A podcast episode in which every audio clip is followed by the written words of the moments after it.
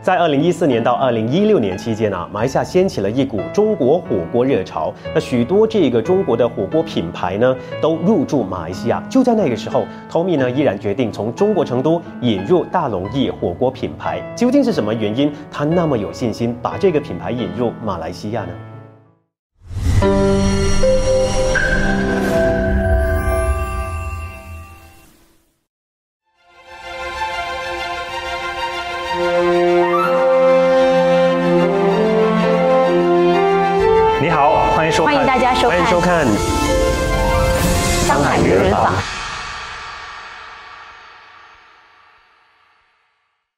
本来并不是火锅狂热爱好者，却在2016年尝试过中国的大龙燚火锅之后，彻底爱上了中国火锅。从事贸易行业的 Tommy，因为发现自己更加喜欢餐饮业，决定在经历了几年沉淀之后，在2019年把这个自己非常喜欢的火锅品牌带进马来西亚。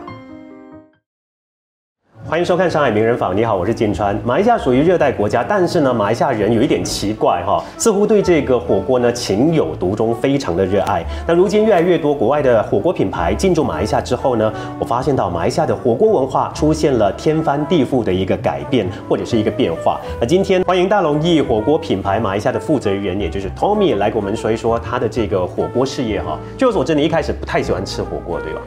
呃，不是说不太喜欢吃火锅，可能对这个火锅没有这么的了解啊。嗯当时在这边，所以自从接触了这一个啊、中国火锅之后呢，试了之后就上瘾了。嗯当时什么时候上瘾的？什么时候啊？或者什么时候我接触？第一次接触的时候就上瘾了。嗯嗯，当时是在二零幺六年左右吧，嗯我去了中国，是然后就跟了一个一帮朋友一起啊、喝了酒，想吃个宵夜吧。嗯嗯，然后当时他们就推荐一个东西，说来到我们这个地方，来到广州就必须要吃大龙燚火锅。嗯嗯，然后我当时就问他大龙燚是什么牌子啊？嗯嗯，然后说我带你去你就知道了。嗯嗯，那时候当时应该是半夜两三点吧，因为那时候是疫情之前。嗯嗯，然后呃我们就结伴去了之后，到了那个地方我就有点惊讶了，因为马来西亚半夜三点能吃的东西不多。是然后在那边不一样哦，当时半夜三点是排着队，啊所以我们还要等了好几张桌子，不多，因为半夜三点人也不多了啊，好几张桌子之后我们才开始试，嗯啊，就这样子，所以我就从那一刻起，第一次试的时候就爱上了这个品牌。第一个印象是怎么样？第一个印象啊，OK，当时这个第一个印象是我说，我们喝了酒不想吃这么油腻的东西，嗯。结果我一看的第一个印象是那个麻辣，其实很油很腻的，然后我看到他就拿那个牛油倒在那个锅里面那个情况啊，嗯。我就问他们当时这个你确定是火锅吗？他们说是，你吃了你就知道。然后当时他们还有一罐小小罐的油啊，嗯当时在桌子上啊，对那我就问他们这个东西是什么，他们说你冷静一点嗯，我们教你怎么去吃。他们就这样子倒出来，然后掺那些底料给我，对。然后就啊刷了一块肉给我，嗯。嗯，结果我一吃就爱上了。这个就是那个起源啊，我接触火锅的那个，当时就是这样子接触的。也因为当时在马来西亚的火锅料理呢，其实是比较低层次的，应该这样说，没有那么多的变化。就是比较本土化的，是是是本土化的。当时都是比较属于清汤啊，嗯我们马来西亚人喜欢喝汤冬阴啊啊、冬阴那种，所以没有机会去接触这种。可是是不代表没有，可是当地的是属于比较当地的中国人，把它带到马来西亚这边去。可是他们没有做的，就是可能做一间小小的店、小小间的店面啊，没有做的很像我们现在的这么富丽堂皇。嗯哼，啊，你二零一六年开始接触嘛，对不对？这个火锅对，啊可以说。那为什么要等到几年呢、才把它带进马来西亚呢？因为当时是这样子的，因为啊刚出刚接触这个东西呢，啊我吃了之后我就说哎想要把这个品牌带来马来西亚，想要把这个火锅带来马来西亚。然后呢，啊、因为当时我也在做着从事其他的行业，不是做着餐饮业。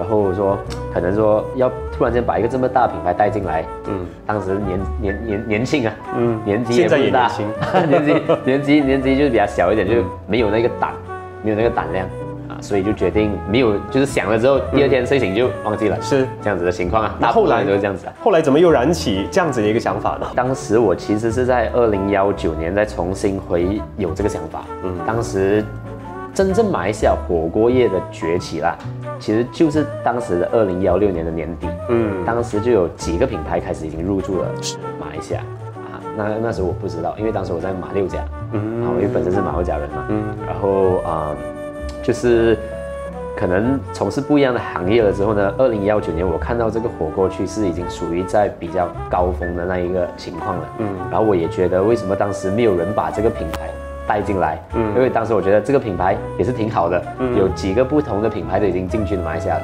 那时候觉得是时候了，嗯所以我就决定要把这个品牌带进来。哎，马六甲不是引以为傲的就是沙爹蒸笼吗？为什么没有说要往这个方面发展？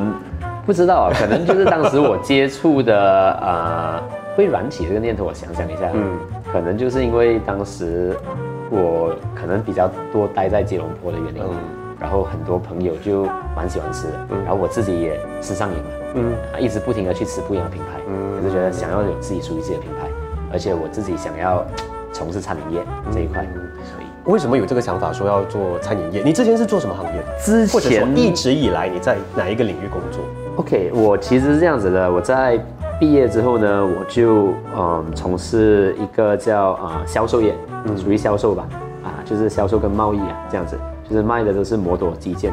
当时是跟我的舅舅的公司啊在里面做，就啊那时候是卖润滑油，嗯，我们是卖那种摩托的润滑油，嗯，还有很多不一样的进口的基建啊嗯的配件这样子，spare parts，对 spare parts，嗯。就是不过，因为我本身呢，以前在读书，甚至是以前从小的时候，可能因为我父亲、母亲都有一间点心店在马六甲，啊，就是点心店，所以我们从小就出来帮忙，啊，然后就很享受跟顾客交谈的那种感觉，就是感觉顾客吃的满意开心是是很重要的，嗯，所以想要找回这一种感觉，当时就想，哎，可能想踏入一家餐饮业，所以其实你是。生长于餐饮业世家啊，也不是对吧？可以这么说，可以这么说。那你对吃这方面要求高不高呢？其实也还行。我们餐饮业做吃的不一定说对那一个吃的要求特别的高啊，因为我们自己就能吃啊，觉得多少有一点要求。嗯哼。可是比较注重在的东西就是啊，带给顾客体验感跟感受这一块啊。因为我记得我当时小小的时候。我就呃出来帮我父母的时候，因为星期六、星期日可能就没有读书吧，就过去帮他们的时候，就看到顾客很开心，然后可能跟他们有机会聊天之类东西，是一个我觉得很有满足感的这件事情。那现在你在这个餐饮业大展拳脚，相信家人都很支持吧？尤其父母啊，肯定很支持啊，因为毕竟啊，孩子他们也算蛮支持的。是是是。可能当时我们刚刚要踏出来做的时候，他可能不。这么大的支持，嗯，原因可能就是在他们会说，呃，现在的公司也做得好好的，嗯，所以呃，因为原本我之前有想过想要接家里面的这个点心店的这个生意，可是你知道啊，因为毕竟啊，那个也是我的父母的心血，是，他们也想要啊，就是不想做的这么大，我们年轻人会比较想要。就是比较有想法，嗯，这类型的东西，嗯，所以我们就决定出来自己做。我就是说，之前其实父母亲是希望你能够接手，有没？他们也没有说，也没这么说，也没这么说，也没说，就是想叫我不要冒这么大的风险了，嗯，因为毕竟从马六甲在从事着呃一份很不错的工作的时候呢，跳到另外一个啊环境里面，嗯啊，他们会多少有点担心，所以我们也明白。但其实你没有放弃之前的这个呃公司嘛？嗯，这公司还是继续的在运作，对吧？这一个公司呢，我也在里面工作了四年多，四年多左右吧。然后当时我啊，因为这个是我的舅舅的一个公司，然后他们也给到我很大的成长空间，然后我就不停的跟他们学习。所以当时我在离开的时候呢，我也啊有一帮团队在那一边，他们也运作的很好，所以我也在后面有能帮忙的，我们就。继续的帮忙支持他们的这样子的情况。然后你在呃，就是自己创办这个品啊，就把这个品牌带进马来西亚的时候呢，你都说嘛，吉隆坡已经有很多的这个火锅品牌，是你很喜欢凑热闹是吧？可以这么说，因为当时觉得总是感觉可能第一次吃到的感觉就是那个味道啊，我感觉到这个味道应该。没问题啊，初恋的感觉，初恋的感觉就是可能能打败其他的不一样的品牌啊。是，当时是有这样子冲劲的想法，嗯，所以那时候又很好奇的东西，就是为什么这个品牌还是没有人入驻，嗯，所以我们就去询问了，嗯。啊，但我觉得第一步。很关键的就是他们为什么把这个品牌交给你，这一个是一个很好的一个问题，很多人都想问，哎，当时就是你也很年轻啊，啊，你也没有这方面的经验呢，对啊，你也没有这样子啊，当时为什么会？很多人就局限在这第一步啊，所以我们说啊。当时这个创业回头看回去，我觉得当时我很大胆，嗯嗯，我胆很大，可能啊，当时我什么都没有嘛，就是心想有一份的我有的东西是什么，就有一份热忱，嗯嗯，那个热血在那一边呢，当时说干劲啊，就是说想要去把它拿回来，想要把它做得好。嗯嗯，当时在马来西亚，然后我就联络了中国方，他们就说啊、也很多人找他们，很多马来西亚的人找他们。哦。啊，当时这个我听了之后觉得，哎，好像有一点失望，嗯。因为可能就竞争就大了吧，很多人询问这个牌子，是。然后因为当时我就在想，安慰一下自己，可能这个是品牌方想要觉得他自己壮大的，但是我的想法是这样抬高他身价嗯。子，抬高身价。然后我就慢慢的跟他们洽谈，是。他们的意思就是说，如果今天你真的有心要洽谈的话呢，刚好他们也很多询问，他们就叫我付个定金，哦。啊，他就叫我付个定金，他这个这个定金是一个考察的一个费用，当时这笔费用也啊、也不是说很小，也不是说很大，嗯。我就心想要不要啊搏一搏啊，嗯，这个。可是这个定金拿得回吗？如果没有合作的话，他是说拿得回，嗯。不过我要承包他所有来这边考察的费用，就一个老板，他的一个老板，因为他们当时刚好要扩展海外的市场，嗯。嗯，他们就问了啊、马来西亚是其中一个站点，然后刚好他来这边要见三组不一样的人，嗯。嗯，就是有三个不一样的品牌方去问，那我们当时就能平分那个费用啊，啊。啊，最后呢，只成他们只啊、好像只有两组，就是是我和另外一个啊、加盟商吧。啊啊，当时是这样子，所以我们就觉得那个品牌既然都是这个费用都是平分的话呢，嗯那我觉得我们可以尝试。从三个变两个，就打败了一个。没有没有没有啊、原本说是三个的，对啊，对啊，对啊。后来就其中一个退，就有一点退缩这样子，他他抽离我。不是很清楚的记得，不过最后只有两个，是就就只有两个，他来见你他来见我们两个人，两个不一样的。然后呢，我就说，呃，好吧，那我就把定金交付了。嗯嗯，这个就是第一步啊。嗯嗯啊，当时我还从事着呃我现在那个那个工作的。是他就真的，他们真的有安排他们的啊、就是最大那个老板，嗯最大。不是他们并不是安排负责人，就大老板。他们安排安排真的是他们大老板下来就是考察，然后这个老板呢，他就先看看市场，嗯。当时他没有了解过马来。西亚，所以我当时觉得这一个品牌是一个很认真的一个品牌，嗯嗯，当时品牌方我觉得他们说我下来不代表我会让你开。我只是希望我来了解一下你的市场，是然后了解你们是做什么的，嗯嗯，这样子的情况。然后当时我说好吧，没问题吧，那你们就下来吧。嗯嗯，所以他来这边的六天呢，我就啊全权招待他们，接待他们。那在这六天里面呢，我们就谈成了合作，哦，对，谈成了合作。当时我问这个老板，我说为什么是你？为什么其实也也最后我们两个人呢都成功拿下，哦因为只是在不一样的区域而已。啊所以当时是有新山，他是在在新山那一块的，嗯。嗯，然后而我是在吉隆坡这一块的，嗯。嗯，所以他拿了新山，我拿了吉隆坡，嗯。对对对，所以当时就有两个加盟商在这一块，这个是原有的故事。啊，可是现在剩下你一个，啊、也不说剩下我一个，我们还是一起的，我们结合在一起，了解。对，所以我们以前从两个不一样的加盟商，当时我也不认识当地是谁，现在是变成了啊、很好的伙伴了，我们一起去经营这个品牌。就两个原本是对手嘛？也不说是对手啊，也不能说对手啊，啊，因为用这同样的品牌嘛，啊，但以前是河水不犯井水这样子了。啊，对吧？可以因为他他那一个是那个区域，那个是属于那个区域嘛，就这样子拿下了这个品牌，对。啊拿下这个品牌，马上就已经可以在吉隆坡这一带开店了。我们当时只是拿了一个加盟，加盟的意思是区域加盟，只让我们在这个吉隆坡这一块可以尝试开这一家门店。是。然后当时也选址完毕了，嗯。然后当时他来下来的时候，我们就选址完毕了，然后剩下就后续就怎么去解决这一个很多技术上的问题。嗯，啊，他们就来给我们一个啊、想法吧，嗯、能这么说啊，因为当时这一个老板，呃，会愿意把这个品牌想要尝试在这一边，主要的东西就是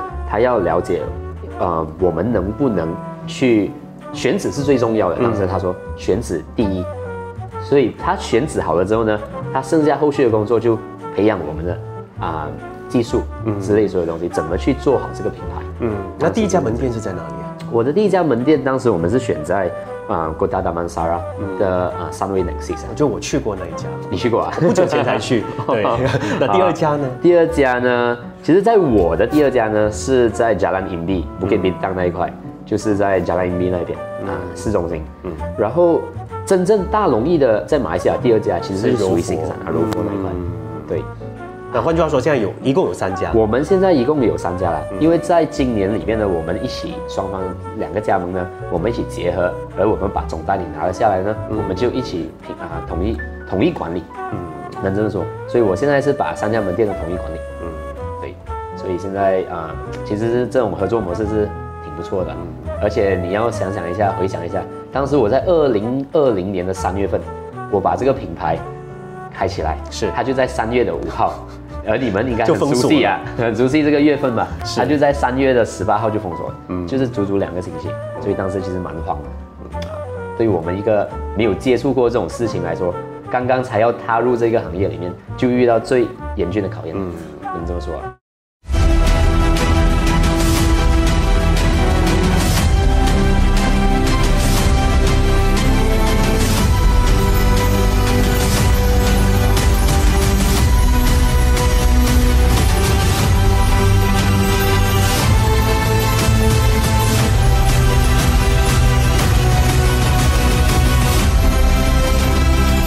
商界领航《白起名传二零二二》正式接受提名。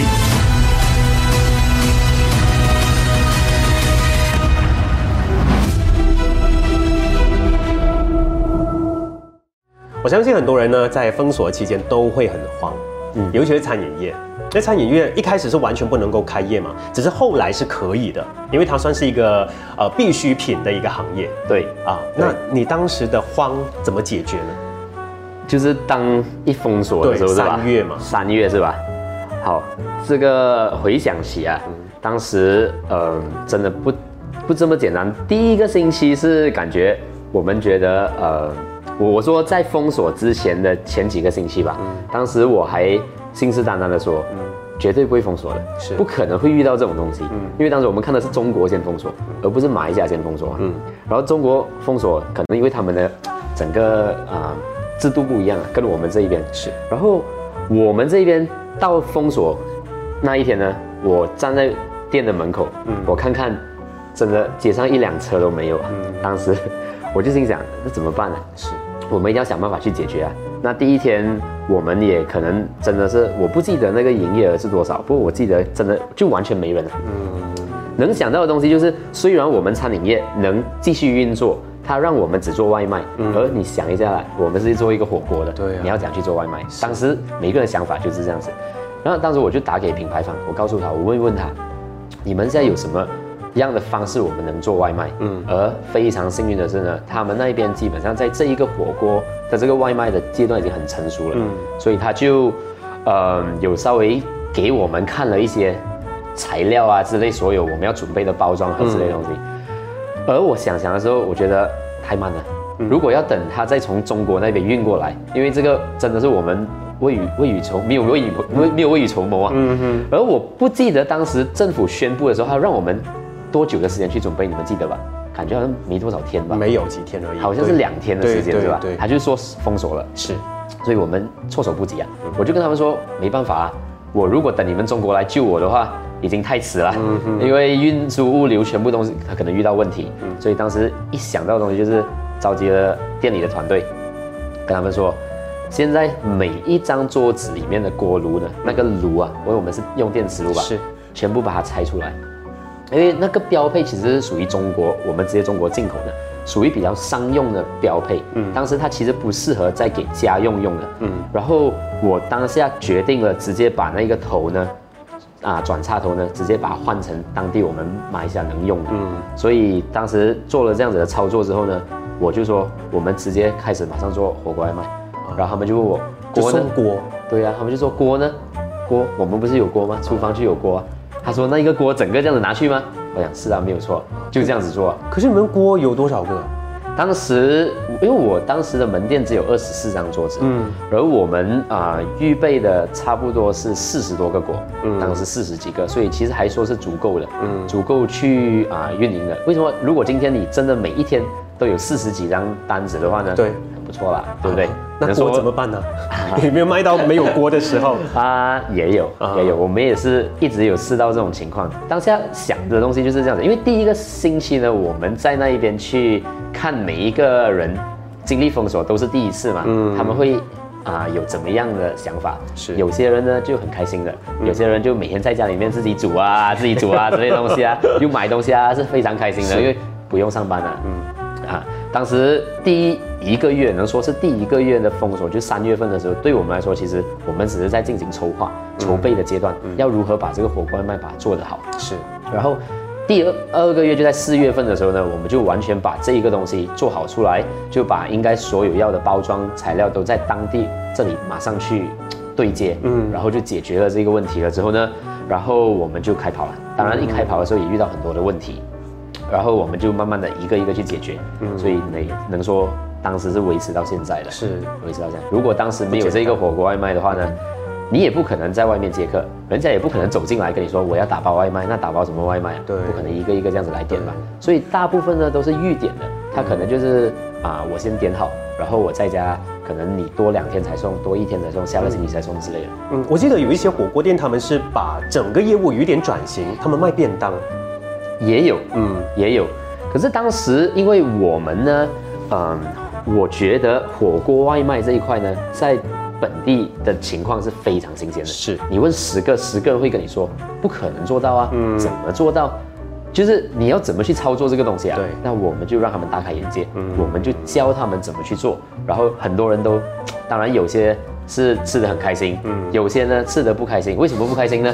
因为他吃完了的时候是很开心的，啊啊，可是他吃完之后呢，吃的时候是很开心，要洗 就很就很不开心啊，没有人招待，啊，没？有人招待。当时也是有遇到这种问题啊，所以我就跟他们说啊，我们就慢慢的去解决。如果遇到那些你不想洗的，嗯，没事，你把那个锅包起来，把料倒走了之后包起来，再送回来我们的门店，哦我们帮你们洗。再给回扣吗？啊，当时是没给那个，利润已经很薄了，对 对，没办法再做了。无论如何，我觉得疫情都是让我们学习了一些东西啦，也这样子熬过了哈。刚刚你提到哦，呃，这些食材都要获得中国方的批准吗？还是说中国方一定会坚持你们一定要用中国的食材？不是食材啊，说你说的是外卖还是啊、不是，就可能这边的哦餐牌这一之类的。你说这一块呢，他们呃，是我这一个品牌呢，它是会比较的呃人性化一点去处理，当地的本土化去处理，所以它有让我们那个权利呢，叫我们当地采购应该要采购的东西，就是我们要节约成本嘛，我们做生意就是为了节约成本，所以说品牌方很照顾我们，我们就呃提升我们的利润，当然对对我们代理商也是非常的好的。所以很多当地的食材呢，我们一定都是在当地采购。可是有一些在我们当地采购不了的食材，我们就必须要进口。啊，对意思是说还是可以吃到中国那边的特色嘛？我们坚持必须要啊、就是因为我们大龙燚火锅呢，我们最注重的就是那一个牛油的麻辣锅底。嗯，我们的麻辣锅底就是我们的火锅灵魂。然后这一块呢，是我们坚持所有的这个食材都是从中国进口，而不在当地采购，为了就是要啊、保持它的对，原汁原味啊。对，保持它的正宗啊，这个才是最主要的。但是你觉得麻辣在马来西亚受欢迎吗？嗯，我之前觉得啦，不会很受欢迎，嗯嗯，就在我还没接触的时候啦。可是在我接触的时候呢，我觉得我都能接受，那为什么其他人不能接受呢？我我真的很难接受。啊，当然有些人不能说每一个人都能接受，很我能说配比可能在啊十个里面或许有啊三个人不能接受吧，嗯对对对对大概是这样子。不过普遍上大环境还是能接受但是，我不能接受，不是说它不好吃，它其实香的，对，太辣了。即使是微辣，我也很难接，受。因为这一种中国火锅呢，它真的是用二十几种药材啊，嗯和它的正宗的那种很多那种好像啊、那种椒麻之类所有的东西，就可能当地人他们没有吃这种东西的习惯，他们就可能不能接受。嗯嗯，你去到中国。那一种其他不一样，甚至像成都啊、四川这一类型的，他们都是从小吃到大的，是所以可能就是好像，如果我们的 Dom Yum 去到中国，可能他们不能接受，他们觉得太酸了，这样子的情况啊。也对，也对。啊对，那其实你在这个火锅领域那么久了之后，嗯，也这不三年久啦，三年就两年多了。啊。你觉得自己最大的收获是什么？我觉得自己最大的收获啊，如果说，嗯，我最大收获就是我有呃一般很开心满意的顾客，这一个是我能说的。啊、当然我我们这种做火锅的，我们没办法做到一，就是我们我不能跟你说我们的口味是能满足十个人都能满足十个人的，我不能这么说。是可是因为这个口味是很个人的，有些人会觉得啊你的很好吃，有些人觉得哦你的不好吃，那我们不需要因为这些不好吃而去执着在这一块，所以我们只能说我们继续的去提升我们自己。所以我们也有一般啊、我收获到一般很有很忠诚的一般顾客，这个是我觉得。这个是我最值得开心的，就是毕竟还是真的有人很赏识我们旅漫。你想象一下，从我们 MCO 到现在，他们都还在吃。像昨天的那个客人，我在店，他也还在来吃，他也跟我说，哦，真的吃了你两年多。你觉得他们为什么一直在吃你们的火锅？你们火锅的特色嗯有哪一些？好那如果这样子来说的话呢，呃，很多方面，我们火锅呢能说很多方面，看有些人喜欢怎么样的东西。嗯，如果你说菜色方面呢，每一家品牌，每一个说每一个品牌吧，它都有自己的特色。是然后我们最主要啊、大刘一在做的，我在本土这里做的呢，就是持续的去加强本土化的那个菜色、嗯哼，所以我其实有融入了一些比较不关火锅的啊，不关中国火锅的菜色下去，比比较本土化的，可能像臭豆腐吧。啊，啊，很多人之前说啊你的一个火锅店，中国火锅店干嘛有一个臭豆腐在这边啊。呢？当时我就说啊，其实臭豆腐我相当很多马来西亚人都很喜欢吃，所以我当时看到，因为这个臭豆腐也是其中一个我的股东从台湾引进的一个品牌，所以当时我们就有聊到，觉得哎这个东西其实不错啊，我们可能可以把它带进来大陆一买。结果这一个都一直会有不一样的，就是说我的客源呢。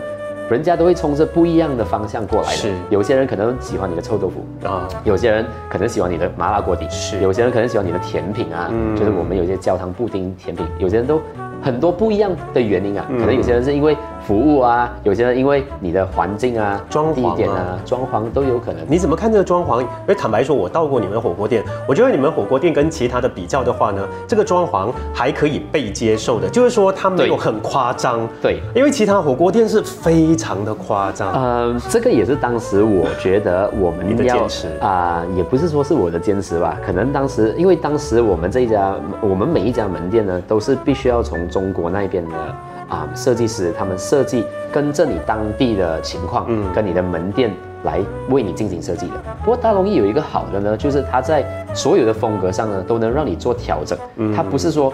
我要做这么夸张，就要做这么夸张的。是他们也是会考量你的啊、你的收益啊。嗯如果今天说你这一个可能这一说这个包厢吧，你可能用十几二十万来做一家包厢，嗯那你要回去想回你的收益啊，嗯对几十你的收益能能能回来啊，嗯。这也是我在所以说在装潢方面那一块呢，我不这么的。就是说，可能我比上不足，比下有余吧，能这么说吧？嗯是是是。啊，能这么，能我我觉得是可以被接受，而且如果装潢越多的话，可能顾客要付的钱会更高一些啊、也是可能会吓到人家，对对会吓到人家，因为都是转嫁给小费，所以我属于那一种比较当地一点的，做比较亲民的那种政策啊。是。所以我很多可能在价格方面呢，或者是在装潢啊等等不一样的东西，我都做比较亲民的，不会做到很，就是如果真的完完全全我们要跟着中国的话呢，不是说不行，只是觉得可能有些人不被接受啊，可能有些人啊，就是可能当地人会不喜欢，或者觉得啊不习惯。嗯，那你怎么评价跟中国人的合作呢？啊难不难？跟中国人的合作啊，其实呃，跟中国品牌方的合作呢，其实也不是说难不难啊。嗯或许有些我们要沟通的很好。如果今天不把东西沟通的好的话，可能在言语跟我们的语言上啊会有差异的时候呢，是是他们可能理不理不理解我们的用意，所以需要啊需要有一点点长一点的时间跟他们解释，他们还是能接受就可以了。嗯而我品牌方呢，在这一块呢，他们主要是看他们的方向，他们的方向是最主要的。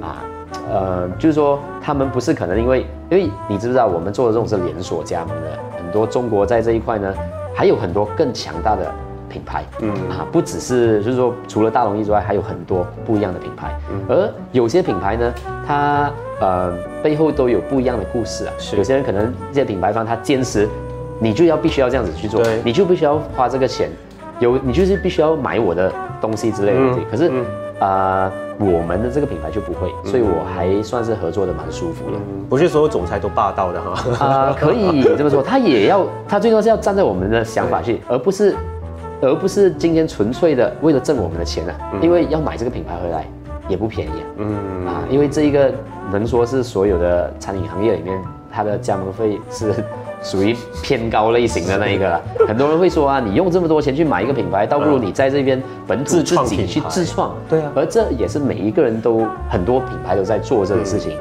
我当时的辩解就是这样子的，我想要做中国火锅，我不可能做马来西亚版本的中国火锅，嗯哼这样子。毕竟可能我拿不出正宗，我拿不出，可能或许它会很便宜，嗯在所有的啊、可能在加盟费方面啊、设计方面我都不受局限，可能我买的所有的材料都比较便宜，嗯嗯。可是为什么我坚持这一块呢？就是说。